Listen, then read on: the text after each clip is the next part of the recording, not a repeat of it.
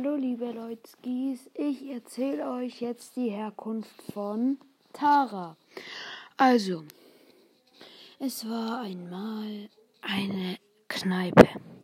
Die Kneipe wurde von einem Roboter mit dem Namen Bale geführt. Eine der Stammkundinnen war Tara. Tara ging immer mit ihren Freundinnen Bibi und Rosa dorthin, um Karten zu spielen. Eines Tages äh, ist Bibi beim äh, Kartenspielen ausgerastet und wollte ihre äh, schwang ihre Keule. Tara dachte sich, warum habe ich nie eine Waffe, wenn Bibi ihre Ausraster kriegt? Und warf eine Karte so perfekt, dass Bibi in Ohnmacht fiel. Als sie wieder erwachte, sagte sie zu Tara, wie hast du das gemacht?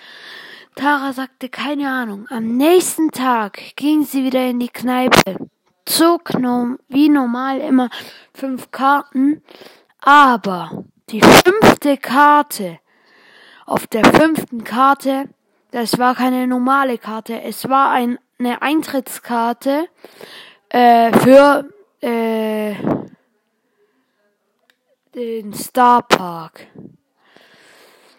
Und es war ein Gesicht zu erkennen. Also auf der Karte war ein Gesicht zu erkennen.